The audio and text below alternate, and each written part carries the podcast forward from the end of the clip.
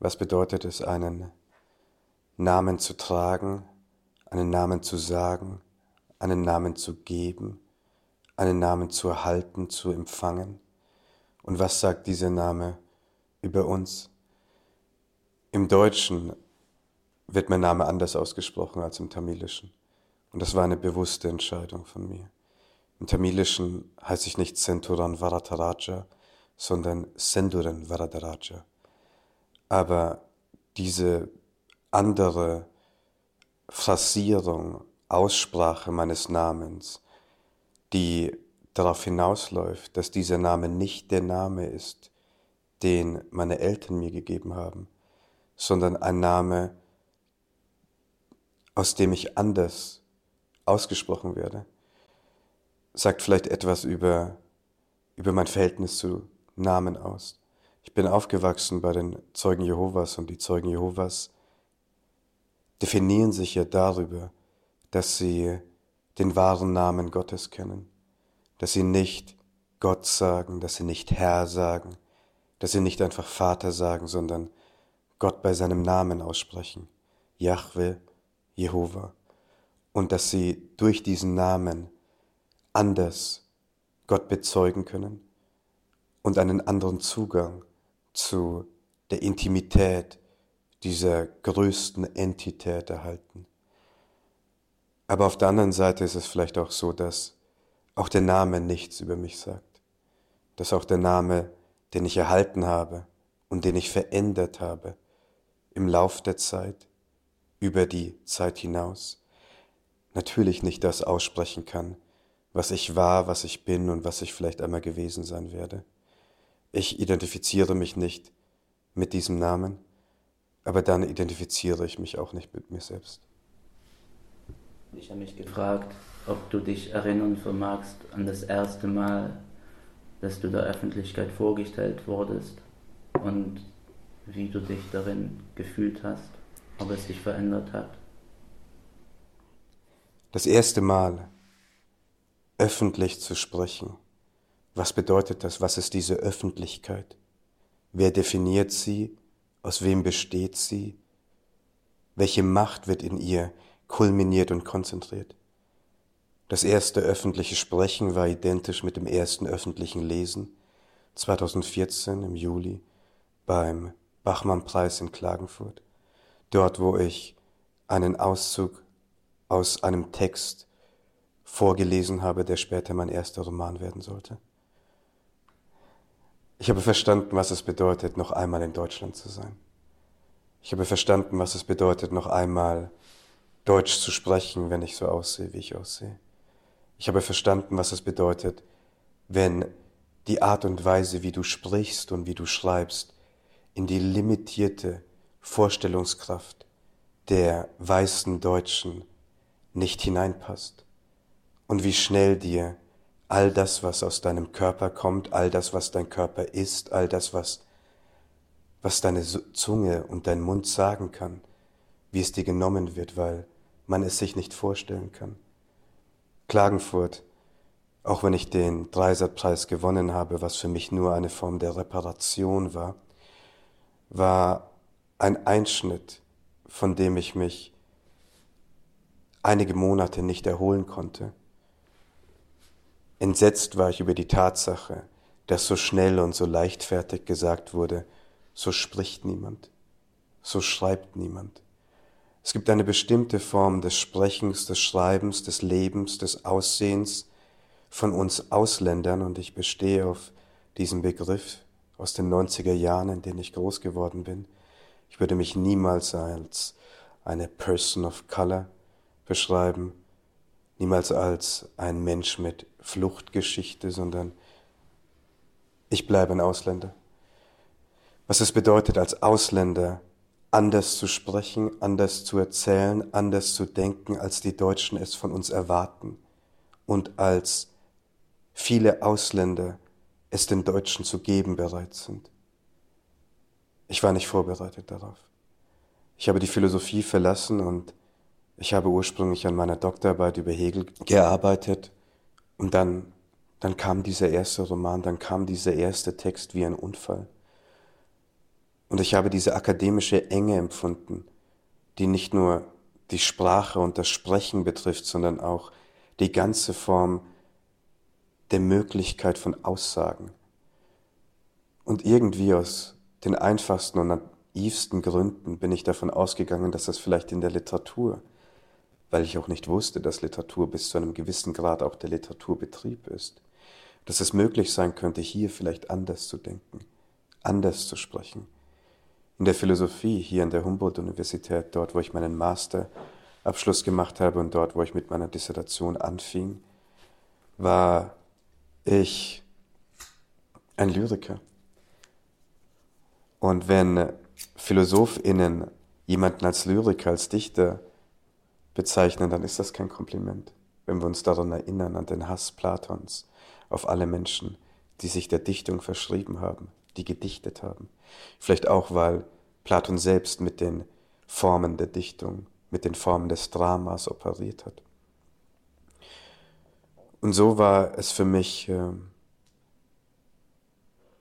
war es für mich eine Art von Reality Check. Das Realitätsprinzip meldet sich noch einmal an. Zu wissen, dass wenn du nicht der Ausländer bist, den die Deutschen wollen, den die Deutschen akzeptieren und die Deutschen akzeptieren uns Ausländer nur auf den Knien, wenn du ihren Kanon besser kennst als sie, wenn du mit ihrer Sprache Dinge tun kannst, zu denen sie nicht einmal fähig sind, wenn du in ihrer Hausbibliothek stehst und nicht hinter dem Zaun, wo sie mit dem Finger auf dich zeigen können, dann bist du zu nah. Und wenn du zu nah bist, dann bist du eine Gefahr. Ich war darauf nicht vorbereitet. Und ich glaube, ich werde nie darauf vorbereitet sein, dass Menschen so miteinander umgehen können. Dass Menschen aus den primitivsten Gründen zu jeder, auch zu der bürgerlichen Form von Bestialität bereit sind. Meine Urgroßmutter hat Deutsch in Auschwitz gelernt. Deswegen glaube ich, dass es eine Sprache ist, die nicht diesem Land gehört, die viel, viel mehr sein muss als dieses Land und seine Geschichte. Und als ich dein Buch gelesen habe, ist mir vieles nicht klar, aber zu einer Ahnung geworden, wie man vielleicht dahin kommen kann. Und bevor ich über dein Buch rede, würde ich lieber dich fragen, ich komme zu dir und du gibst mir dein Buch und ich frage dich, durch welche Landschaften bist du gegangen, welche Gefahren und welche Schönheiten hast du gesehen, als du es geschrieben hast.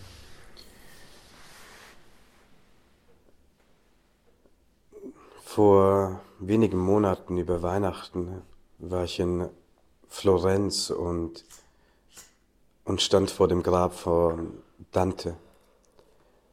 Und ich habe mich erinnert an diese eine Stelle aus der göttlichen Komödie, die ich nur auf Englisch rezitieren kann. Hope never to see heaven. I have come to take you to the other shore, into eternal darkness into fire and into ice. Und das habe ich gesehen. Ich habe die dunkelste Nacht gesehen, von der ich nicht einmal wusste, dass ich aus ihr bestehe. Ich habe jede Verzweigung meiner Verzweiflung gesehen, von denen ich nicht wusste, welchen, welchen Ort meines Körpers sie bewohnen. Und ich bin dorthin gegangen, wo ich nicht hingehen wollte, in meine gekrümmte Angst. Es gibt diese eine Stelle im Johannesevangelium, in der Christus zu Petrus spricht und sagt, als du jung warst, hast du dich selbst gegürtet und bist dorthin gegangen, wo du hingehen wolltest. Aber als du älter geworden bist, strecktest du deine Hand aus und jemand anderes gürtete dich und führte dich dorthin, wo du nicht hingehen wolltest. Dieser Roman hat mich dorthin geführt, wo ich nicht hingehen wollte, aber hingehen musste. Aber wenn ich meine Hände ausstrecke dann berühren meine Hände immer nur meine Hände. Niemand erwartet mich dort. Kein Mund wird mich dort finden und keine Stimme wird antworten können auf das, was, auf das, was ich sagen will.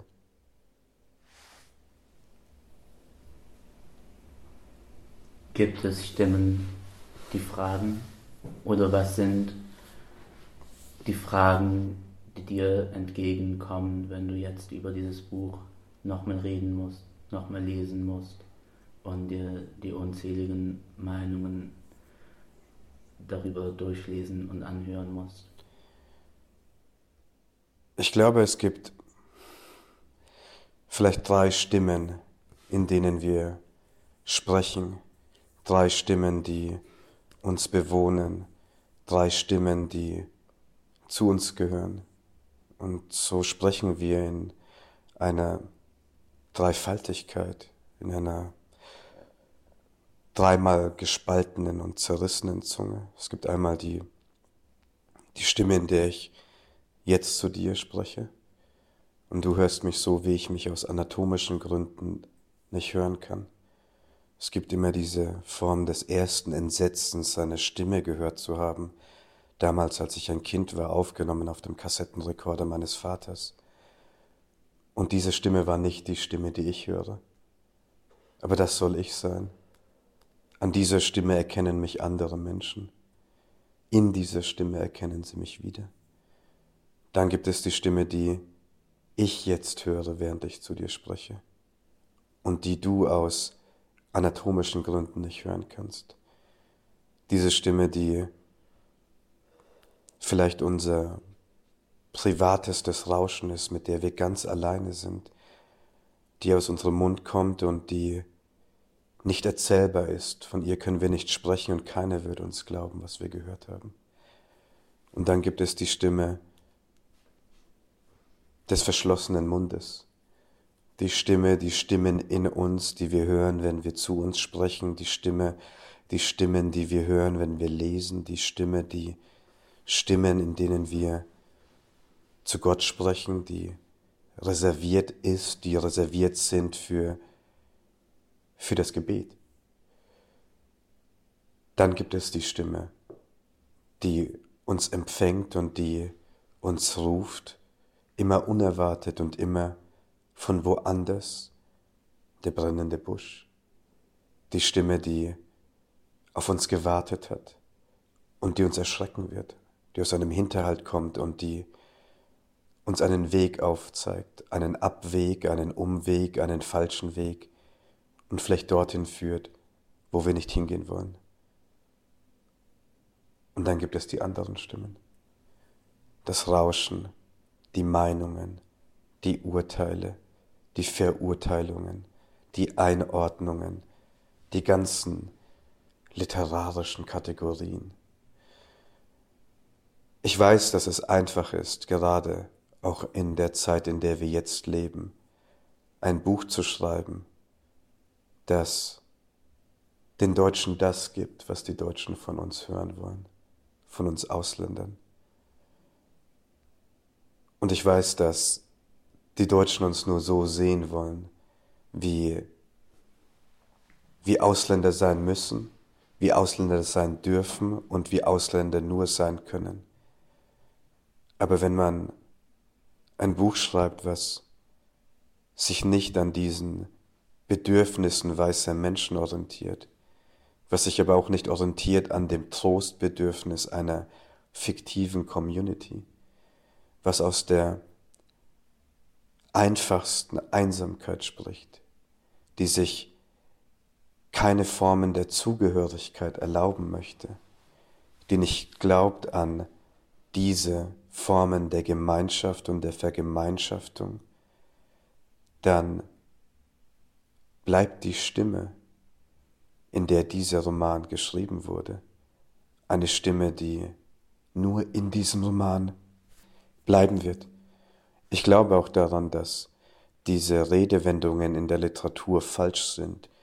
Jemand sei die Stimme einer Generation, jemand habe seine Stimme gefunden. Ich glaube daran, wenn wir schreiben, dann verlieren wir alle Stimmen. Wenn wir schreiben, schreiben wir ohne Mund. Und wenn wir schreiben, hören wir uns so, wie wir uns noch nicht gehört haben. Und so, wie wir immer wieder erschrecken werden davor, dass, dass das unser Sprechen ist, dass das wir sind und dass wir in dieser Schrift und in dieser Sprache, die nichts mitteilen möchte, die nichts vermitteln möchte, und so sehen in unserer ganzen ungeheuerlichen Gestalt. In dieser Form konnte ich mich als Kind Gott anvertrauen, in der ganzen Monstrosität, die ich bin, ohne mich verstellen und auch nicht verstecken zu müssen, nach den Bedürfnissen der Deutschen, nach den Bedürfnissen meiner Geschwister, nach den Bedürfnissen meiner Eltern, nach den Bedürfnissen meiner Familie. Und wenn wir uns so einmal sehen, wie sollen wir nicht entsetzt sein vor der Anarchie, vor der Nacht und auch vor der ganzen Bestialität, die wir offensichtlich sind. Die Deutschen haben vieles aus uns gemacht. Wir waren die Ausländer, wir waren die Asylantenschweine, wir waren die dahergeschleiften, wir waren die alle Variationen der N-Wörter. Und manchmal denke ich auch, als sie davon gesprochen haben, von der Flüchtlingswelle, von dem Tsunami, von der Ausländerflut, all die ungeheuerlichen Metaphern, die sie verwendet haben, um uns bezeichnen, um uns einen Namen geben zu können. Vielleicht sind wir auch das. Vielleicht sind wir und müssen genau das werden, diese Monstrosität, diese Ungeheuerlichkeit, diese Bestialität. I am whatever you say I am. Und das ist auch die Haltung dieses Buches. Dieses Buch ist an niemandem interessiert. Dieses Buch ist an niemanden gerichtet. Dieses Buch spricht aus einer Souveränität, die nur die Souveränität der Kenntnis ist, dass die Differenz, die Diskontinuität, die Diskrepanz zwischen einem Ich und einem Du die Begründung unserer Einsamkeit ist und damit die definitive Grenze. Hier gibt es keinen Trost, hier gibt es keine Gemeinschaft, hier gibt es keine Kirche. Hier sind wir auf uns zurückverwiesen, so wie wir zurückgelassen worden sind. Es gibt viele Themen, über die gesprochen wird, wenn über dieses Buch gesprochen wird bis jetzt. Wir könnten reden über Kannibalismus, über den deutschen Journalismus, über das letzte Abendmahl, über Freundschaft, über Liebe, über die Form, die du diesem Buch gegeben hast. Und bei all dem, ich denke mir, das ist wichtig, aber ich weiß auch nicht, was ich dich fragen soll als Autor, weil es ist dein Buch und es ist da und es ist da zum Lesen. Und was ich dich vielleicht zu diesem Buch fragen würde, ist, wie es sich für dich verändert wenn du es jetzt wieder und wieder lesen musst, was mit deinen eigenen Sätzen geschieht für dich und ob es Bereiche gibt, Geschichten, die du noch entdecken musst. Ich glaube, es ist schwer nachzuvollziehen für viele Menschen, dass die Erfahrung dieses Buches für mich bedeutet, kein Subjekt zu sein, sondern ein Objekt. Das Objekt der Sprache, weil die Sprache das Subjekt ist, das Objekt der Berührung, weil die Berührung die Hände der anderen die Subjekte sind. Und immer wieder auch das Objekt, das gelesen wird. Wenn wir an die Idee der Urheberinnenschaft glauben, dann gehen viele Menschen nur in der Literatur davon aus, dass jeder Satz kontrolliert, jeder Satz motiviert wurde von einer bewussten Entscheidung. In der Malerei würden wir diese Maßstäbe nicht an die künstlerische Produktion legen.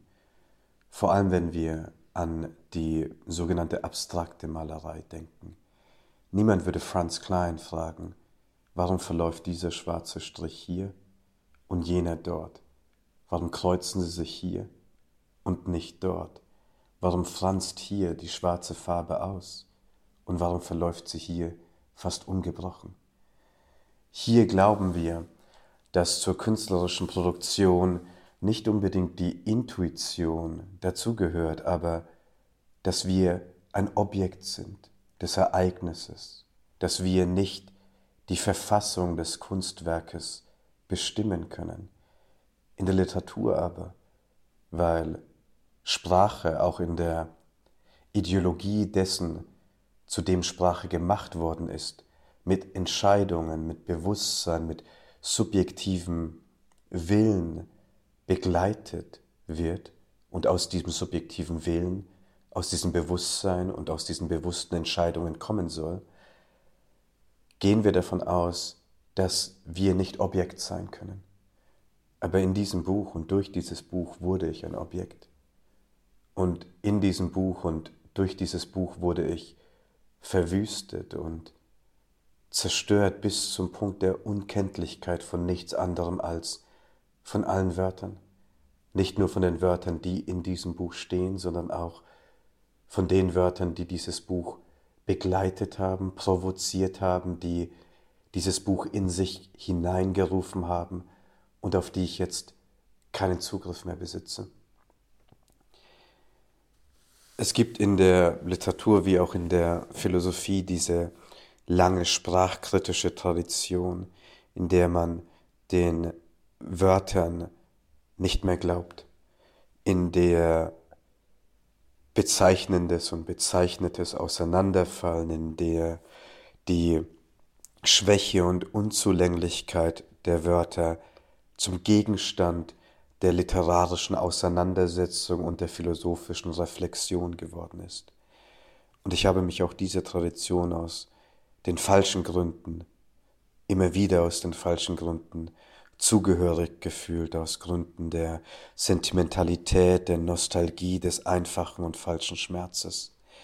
Aber, und dieses Buch hätte ich nicht schreiben können, wenn ich nicht eine Form des Gottvertrauens immer besessen habe, weil dieses Gottvertrauen auch mich besitzt und ja, es ist eine Form der Besessenheit, wenn ich als Christ spreche, dann muss ich ja davon ausgehen, dass, wenn es wahr ist, dass Poetologie und Theologie im Christentum identisch sind, wenn Gott das Wort ist und das Wort bei Gott bleibt und immer bei Gott geblieben sein wird, wenn im Anfang das Wort ist, dann muss ich doch davon ausgehen, dass ich weniger bin als ein Wort, dass ich geringer bin als ein Wort, dass ich im Vergleich zu einem Wort nichts bin und dass die Empfindungen, die Menschen, die auch nicht schreiben, mit Menschen, die schreiben, teilen und kennen, dass man den Wörtern nicht vertrauen kann, dass man den Wörtern, dass man den Wörtern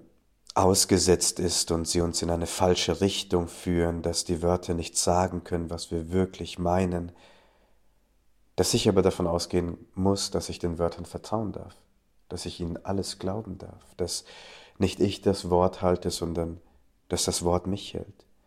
Und hier bin ich das Objekt. Ich bin das Objekt der Schrift, ich bin das Objekt der Stimme, ich bin das Objekt der Sprache. Ich habe dieses Buch nicht geschrieben, sondern dieses Buch hat mich geschrieben. Ich habe dieses Buch nicht erschaffen, dieses Buch hat mich erschaffen. Und dieser Bereich der mystischen Erfahrung ist nicht kommunizierbar. Wenn wir wirklich glauben, Urheberinnenschaft bedeutet, dass jemand all das aus den bewussten Entscheidungen geschrieben hat. Ja, im Lektorat und auch im Prozess des immer wieder Lesens musste ich Entscheidungen treffen, ob diese Sätze, die nicht aus diesen Entscheidungen gekommen sind, bleiben können, ob sie hier stehen können, ob sie in der richtigen Gestalt sich mir zeigen, aber diese Entscheidungen sind nachrangig. Diese Entscheidungen haben diese Sätze nicht motiviert. Ich kann nicht sagen, wo die Sätze hergekommen sind. Und ich empfinde es auch nicht so, als würden diese Sätze aus meinen Händen gekommen sein. Ich glaube daran, dass die ästhetische Erfahrung eine religiöse Erfahrung ist. Und mein erster Roman hat dieses Versprechen in mir geweckt, weil mein erster Roman dieses Versprechen nicht einhalten konnte. Aber in diesem Roman habe ich es so empfunden, dass die ästhetische Erfahrung eine religiöse ist. Man könnte vielleicht auch sagen, dass die ästhetische Erfahrung eine prophetische oder eine mystische Erfahrung ist. Und in der Prophetie ist es so, dass unser Körper ein Instrument geworden ist für eine andere Stimme, für ein anderes Gesetz, für einen anderen Willen und alles, was ich tue, ist nur zuzusehen, zuzuschauen. Und in dieser Objektivität, in dieser Passivität hat mich dieser Roman gefunden. Und in dieser Objektivität und Passivität hat sich der Roman durch mich geschrieben. Es haben mich viele Dinge erstaunt beim Lesen über die Sprache. Und eine davon ist das Verhältnis zwischen der absoluten Brutalität der Geschehnisse auf der einen Seite, ähm, dieses Kannibalismus in dem bis ins Detail beschrieben wird, wie ein anderer Mensch geschlachtet und gegessen wird.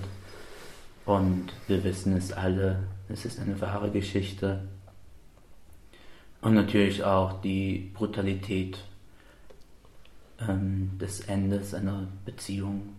Demgegenüber steht etwas, das sich als eine unheimliche Zärtlichkeit in jedem Satz eine Art von Sanftheit und Zulauschen, die das Erschreckende der Taten, die beschrieben werden, vielleicht noch erschreckender macht. Und jetzt hast du davon geredet, gesprochen, wie zerstörerisch die Kraft dieser Sprache ist und was kannst du aber zu dieser Zärtlichkeit sagen? Ist es eine Zärtlichkeit, die du der Sprache entgegengebracht hast, oder gibt es auch eine Zärtlichkeit, die dir die Sprache entgegengebracht hat? Wenn ich diesen Gedanken noch einmal aufnehme, den ich vorhin ausgesprochen habe, wenn ich sage, ich vertraue den Wörtern und ich glaube den Wörtern alles, dann äh, glaube ich auch an diese Form der Sanftheit, dann glaube ich auch an diese Form der Zartheit.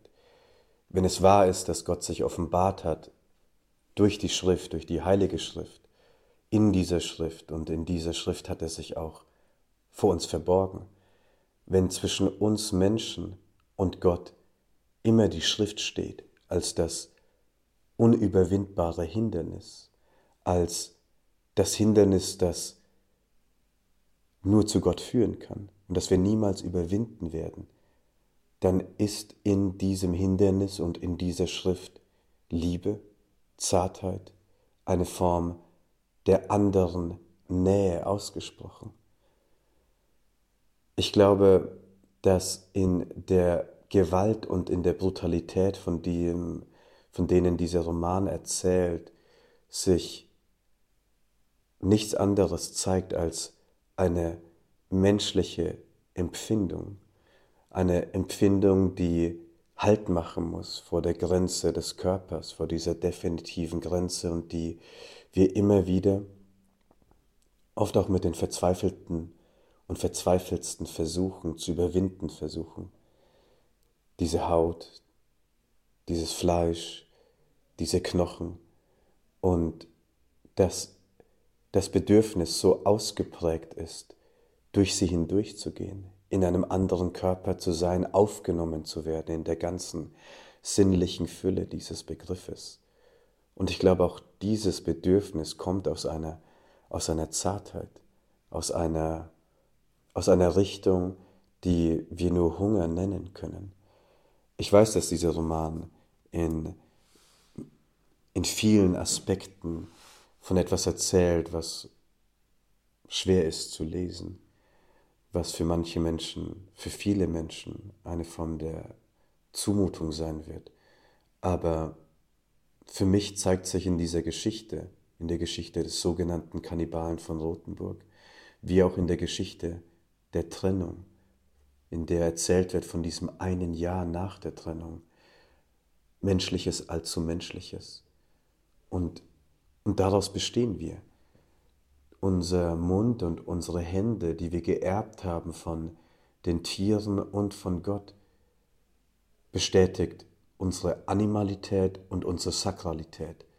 Die Animalität Gottes und die Sakralität der Tiere, die Sakralität Gottes und die Animalität alles Animalischen. Und diese Hände und dieser Mund, die wir geerbt haben, sind beides ein Zeichen der Schuld und ein Zeichen der Chance. Was bedeutet es, einen Menschen zu berühren? Was kann eine Hand? Und die Hand erscheint in diesem Roman in allen möglichen Variationen. Wie weit können wir eine Hand ausstrecken? Was kann eine Hand halten? Was liegt auf der Hand? Was geben wir, wenn wir uns die Hand geben? Ich glaube, die Frage nach der Hand ist für mich, wenn ich nach einem Urgrund und einem Abgrund der Hände suchen sollte, immer verbunden mit der Tatsache, dass mein Vater in der Hierarchie des Hinduismus ein Unberührbarer ist, ein Dalit. Was berührt uns mehr? Die Schrift, die Sprache oder die Finger, die wir besitzen? Vielleicht ist ein Mensch, der schreibt, eine Schriftstellerin, jemand, die glaubt, dass die Sprache uns mehr berührt anders berührt, wesentlicher berührt, die Idee der Berührung eigentlich ist und dass diese Berührung nicht von unseren Händen und nicht von unserem Mund ausgeht. Manchmal denke ich mir, was ist, wenn ein Kuss vielleicht das sein könnte, eine Form des Sprechens in, in einen anderen Mund. Und dass sich die Organe des anderen Menschen und meine Organe sich verändern und verschieben werden nach diesem Kuss, nach diesem Sprechen um wenige Millimeter, um Meter, um Kilometer und dass diese Sprache in mir bleibt, irgendwo in meinem Körper und dass sie alles anders organisieren und alles anders ordnen wird. Es gibt diese Zartheit, diese Zärtlichkeit, diese Empfindsamkeit, diese, diese Form der Liebe in der Sprache. Aber wir sprechen ja nur zueinander, weil wir Glauben haben weil ich weiß, dass das, was ich sage, dich erreichen wird, weil ich davon ausgehe, dass das, was ich sage, von dir gehört werden wird, weil ich davon ausgehe und weil auch du davon ausgehen kannst, dass die Dinge, die du mir anvertraust, die Dinge, die ich zu dir sage, in meinem Körper bleiben werden und sie werden ihre Spuren hinterlassen nach ihrem eigenen Gesetz.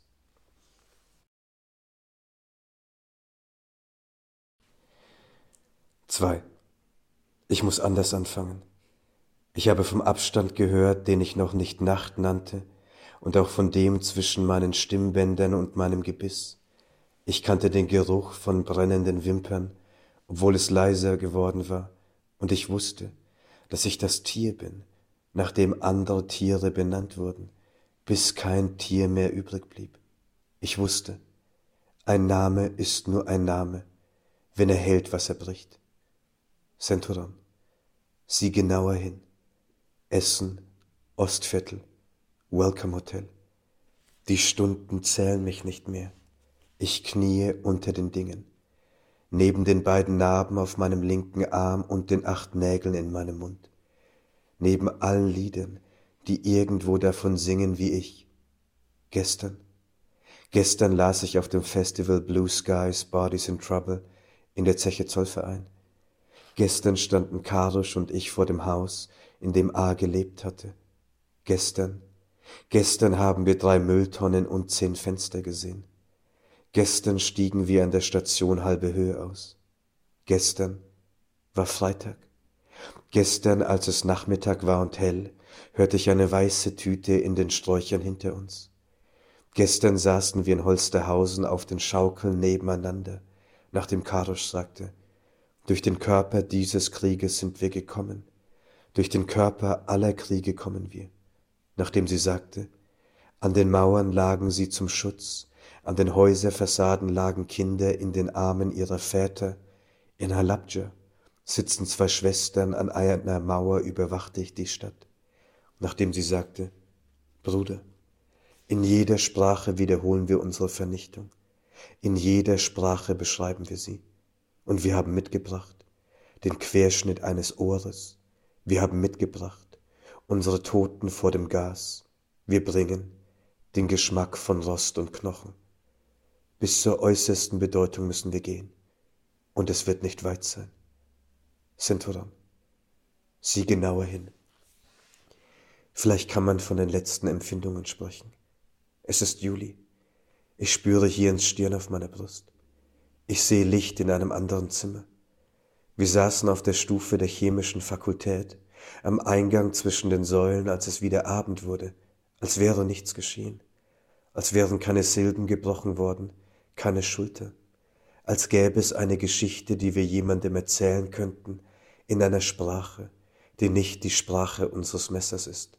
Hier, links neben mir, mit der kalten Flasche Weißwein in ihrer rechten Hand, aus der ich trinke.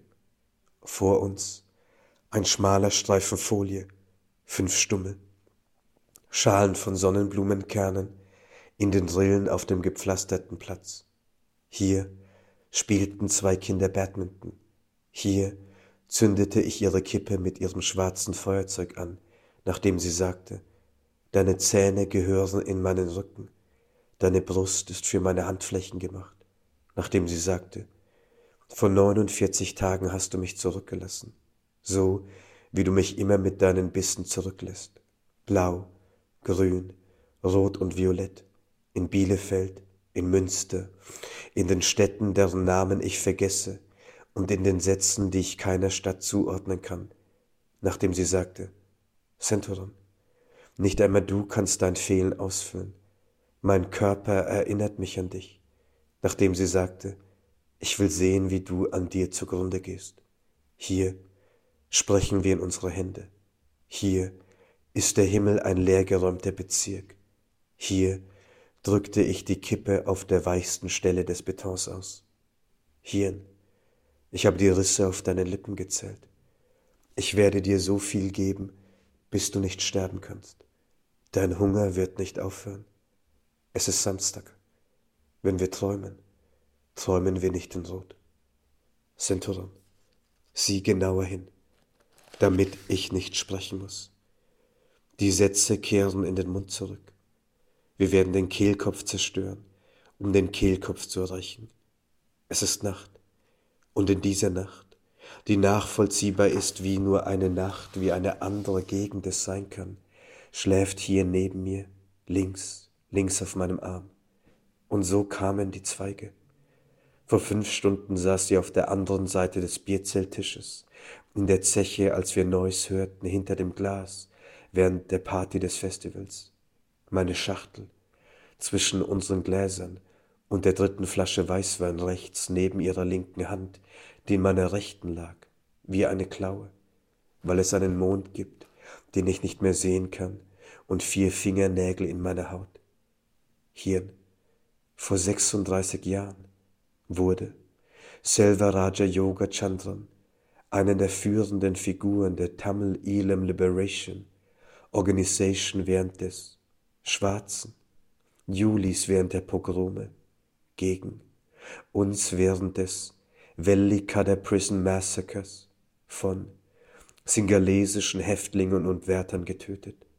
Sie kannten seinen letzten Wunsch, als Yoga Chandran den alle nur Kuttimani nannten, zwei Jahre vorher zum Tode verurteilt worden war, sagte er, dass seine Augen ihm vor der Exekution entnommen und einem blinden Tamilen gegeben werden sollten, damit wenigstens seine Augen ein freies Elam sehen können. 1983, während des schwarzen Julis haben sie ihm beide Augen in Welliköder mit Eisenstangen ausgestochen. Seinen Körper legten sie auf die anderen vor der Buddha-Statue im Hof. Hirn, siehst du den Mond? Kannst du den Mond sehen. Als ich ein Kind war, sagte mein älterer Bruder, das sei die Rückseite von Gottes letztem Auge. Es wird drei Uhr sein. Es gibt keine Geraden und keine Gnade in der Grammatik. Erster Vers. Wir verstehen die Dinge so, wie sie sich vom Standpunkt ihrer Vernichtbarkeit, das heißt, wie sie sich von jedem Ende aus darstellen. Dieses Haus wird von einem Mob verbrannt. Dieser Mensch wird von elf Kugeln getötet. Hinter Abbas Motorrad stand ein Panzer. Jener, September 2008. Es ist Freitag. Mit drei verbotenen Buchstaben um dein linkes Handgelenk. So bist du vor zwei Jahren zu mir gekommen in einem anderen Herbst und zur gleichen Stunde. So kamst du aus derselben Zerstörung und aus unserem Geräusch, mit meinen Umlauten unter deinen Fingernägeln, unter deinem Zeige-, Mittel- und Ringfinger, weil ich unser Blut sammle, damit unsere Zähne nichts vergessen. Du hast mir von Sivas erzählt und von 37 gekrümmten Namen im Feuer. Du hast von Dersim gesprochen, an einem Morgen, der sich nicht von den Bäumen unterschied. Du hast Halabja gesagt. Shingal hört dich aus deinem Mund. An unserer Stelle wird ein anderer sterben. Es muss 21 Uhr sein. Ich denke an Psalm 137. Ich sehe dich. Ich sehe dich rechts neben mir im Wohnzimmer auf der Armlehne des Sessels, mit deiner linken Hand auf meinem Rücken, in dem Haus, das Anne und Baba nach dem zweiten Asylbewerberheim noch einmal nach dem schwarzen Wald aus Schneisen und aus Stahl mit ihren müden, von Schichten aufgeschürften Fingern gebaut hatten, mit Annes heiligen Händen, die dich 2815 Kilometer getragen haben, bis ich dich in dieser Sprache finde. Auf dem Tisch, vor uns, drei Gläser, die Flasche Raki, hinter ihnen, Baba auf dem Sofa gegenüber. Mein Sohn, du bist Tamile, wir sind Kurden. Wir teilen eine Geschichte. Wir glauben an dieselbe Freiheit. Wir stoßen an. Ich dachte an Psalm 137. Das dritte kurdische Wort, das du mir beigebracht hast, war Shin. Niemand kam und niemand war vor uns da, aber deine Hand bleibt auf meinem Rücken. Ich sehe kein Licht im anderen Zimmer. Ich spüre ins Kinn auf meiner Brust. In dieser Nacht, in der ich meinen Hals nicht aufschneiden kann, habe ich im Präteritum gesprochen. In dieser Nacht, in der ich mich an keinen Traum erinnere, schlief ich nicht mit ihr.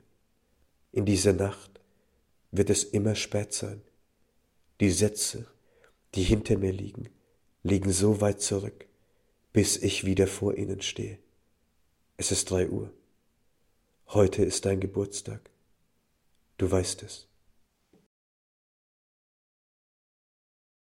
Was ist das für ein Buch, wenn es stumm gelesen wird? Und was ist es für ein Buch, wenn es vorgelesen wird? Ich hatte immer diesen Traum, immer, seitdem ich angefangen habe zu schreiben, also mit 29, sehr spät, davon irgendwann mal ein Gebet, ein Buch schreiben können, das so stumm ist wie ein Gebet. Und das ist die dritte Stimme, von der ich gesprochen hatte. Die, die Stimme, die spricht mit verschlossenem Mund, mit verschlossenen Lippen.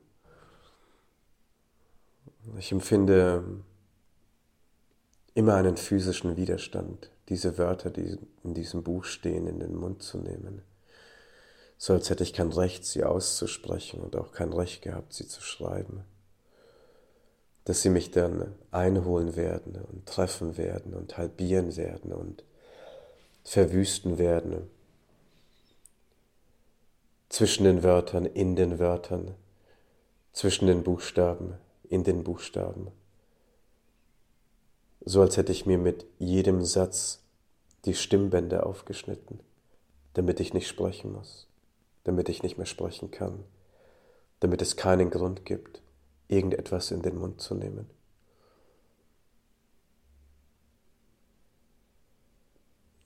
Es fällt mir schwer, über dieses Buch zu sprechen. Und es fällt mir immer noch schwerer daraus zu lesen. Und ich weiß auch nicht, bis heute nicht, ob es, ob es richtig ist und gut, über dieses Buch zu reden und aus diesem Buch zu lesen. Wieso sitzt du hier und liest aus diesem Buch und sprichst mit mir darüber? Es gibt niemanden, der dieses Buch vermitteln kann außer mir. Und es gibt niemanden, der dieses Buch jemandem geben kann auf diese Art, außer mir. Das ist der Dienst, in dem ich stehe, auch der Gottesdienst. Das ist, was ich diesem Buch schulde, ob ich möchte oder nicht. Das ist keine Frage der Zeit und keine Frage des Willens. Das ist das, was ich tun muss und das und dem, was ich nachkommen muss, ob ich möchte oder nicht, ob ich kann oder nicht, ob ich dafür geschaffen wurde oder nicht. Es steht außer Frage. Bis zur äußersten Bedeutung müssen wir gehen, sagt eine deiner Stimmen immer wieder und wieder. Und wenn ich mich nicht irre, auch schon in deinem ersten Buch. Du weißt es. Ich weiß es, ja. Genauso wie An welchem Punkt weißt du, dass du diese äußerste Bedeutung erreicht hast? Ist es dieses Buch? Ist es das Lesen? Ist es das darüber reden? Ist das mit diesem Buch überhaupt die wirkliche äußerste Bedeutung erreicht? Oder gibt es eine Bedeutung dahinter? Agamben sagt, jedes Buch ist ein Vorwort zu einem noch ungeschriebenen Werk. Was bedeutet das für dich, jetzt, dass dieses Buch draußen ist, mit dem weiterzugehen? In meiner Vorstellung und die Gestaltung dieses Buches erinnert ja sehr deutlich an Bibelausgaben. Ist dieses Buch eine Apokryphe, ein nachgereichtes Buch der Bibel, ein Buch der Bibel, was nicht kanonisiert worden ist, ein, ein kurzes Buch über den Hunger. Aber in meiner Vorstellung ist das kein Vorwort, sondern ein Nachwort. In meiner Vorstellung ist dieses Buch auch mein Nachruf, ein Epilog, ein Nekrolog.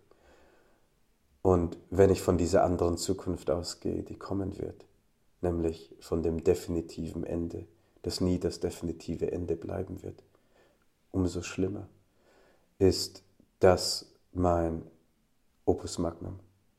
Das ist das Buch, in dem ich dorthin gegangen bin, wo alle meine Texte einmal hingehen wollten und nicht hingehen konnten. Alles, was danach kommt, sind nur Fußnoten. Alles, was davor war, war nur, war nur Richtungen.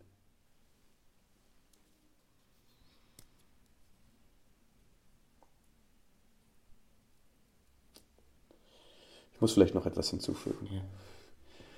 Ich weiß, dass es für viele Menschen nicht nachvollziehbar ist, wenn man auf diese Art und Weise über Literatur spricht, über sein Leben spricht, dass wir aus den einfachsten Gründen und vielleicht auch aus einer Skepsis heraus, die verständlich ist, nicht nur historisch, dass wir alle Dinge profanisiert und auch banalisiert haben. Dass ein Buch zu schreiben heute für viele Menschen ein Job ist, eine politische Verpflichtung, eine Art Leidenschaft, die aus einem Hobby kam, aus einer Vorstellung. Mit all dem habe ich nichts zu tun. Ich habe mich nicht entschieden, Schriftsteller zu werden. Jemand anderes hat das für mich entschieden. So wie ich nicht entschieden habe, Christ zu sein. Das ist die Entscheidung meines Vaters gewesen. Und diese Form der Ohnmacht, diese Form der Aufgabe, diese Form des Objektseins, ich glaube, dass für viele Menschen das nicht verständlich ist. Aber es gibt dieses eine Album von einer Band, die ich früher sehr gerne gehört habe, The Manic Street Preachers. Und es kommt vielleicht nicht von ungefähr, dass ich diese Band als Jugendlicher sehr gemocht habe. Und das Album, was am meisten zu mir gesprochen hat, heißt nur This is my truth, tell me yours. So this is my truth. Now tell me yours.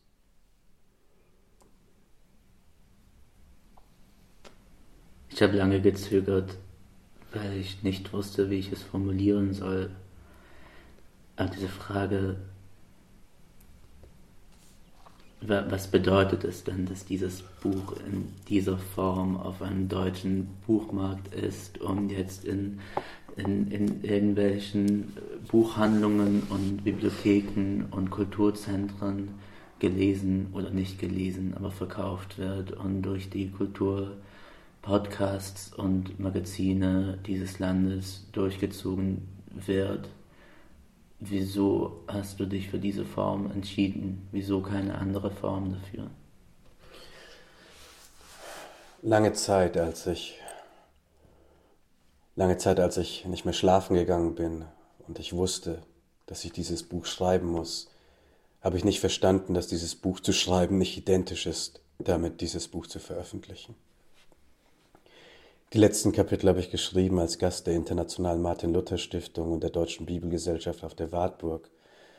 Oktober, November letzten Jahres, 500 Jahre später, nachdem Luther die Bibel ins Deutsche übersetzt hat, das sogenannte September-Testament.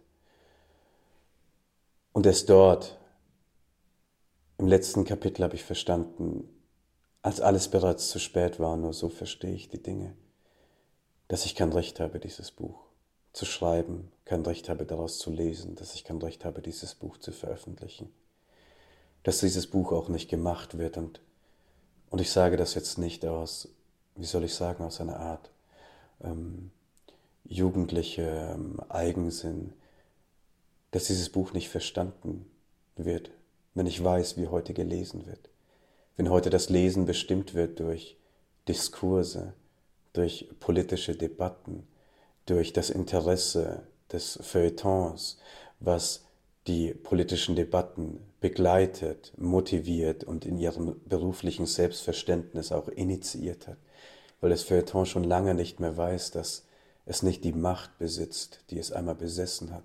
Und umso besessener ist dieses Feuilleton von seiner eigenen Macht und von seinem eigenen Größenwahn. Dass hier, wo immer nur das weiße deutsche Bürgertum zueinander gesprochen hat, sich der Lauf der Geschichte kommentieren und der Lauf der Geschichte nachverfolgen und der Lauf der Geschichte besprochen wird. Das Feuilleton ist schon lange dem Ende geweiht und es gibt gute Gründe dafür. Das heutige Lesen ist so einfach, das heutige Lesen ist so einfach auf die kurzen täglichen Bedürfnisse ausgerichtet, dass Texte, die dem nicht entsprechen wollen, weil sie nicht aus dem Tag kommen, sondern aus der Ewigkeit einer Nacht. Nicht verstanden werden von diesen Augen. Ich weiß, es wäre sehr einfach gewesen, den Deutschen eine Ausländergeschichte zu geben. Ein Familienroman, eine Geschichte über die Schwierigkeiten dessen, was es ist, hier in Deutschland zu leben, was es heißt, unter Rassismus, unter, unter Klassismus, unter Sexismus, unter Ableismus und so weiter zu, zu leiden. Diese Form der Passionsgeschichte, die die Deutschen von uns erwarten und die Deutschen honorieren mit hohen Vorschüssen und mit, mit Reviews, mit Rezensionen, die, die die Würde dieser Bücher bestätigt. Und eigentlich bestätigen sie nur das, wie die Deutschen nämlich die Ausländer am liebsten haben wollen dass sie leiden nicht nach ihrem eigenen Maß, sondern nach dem Maß der Deutschen, unter den Deutschen.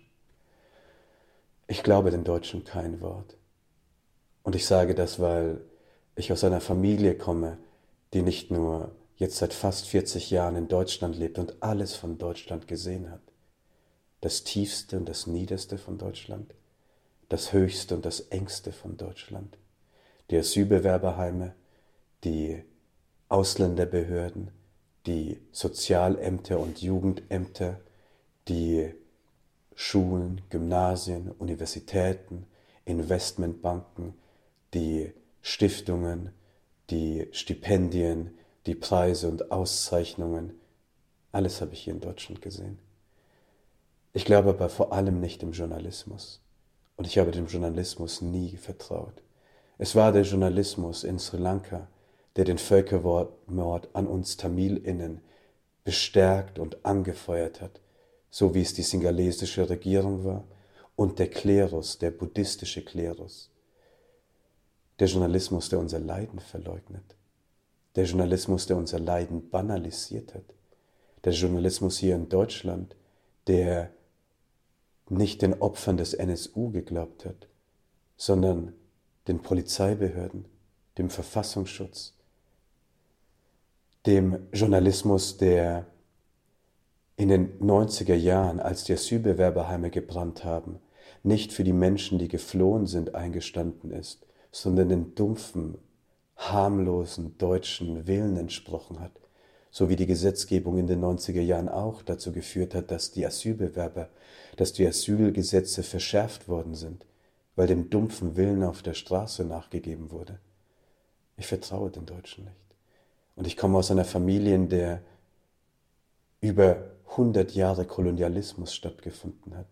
Als erstes waren in Sri Lanka die Portugiesen, dann kamen die Niederländer und 133 Jahre die Briten.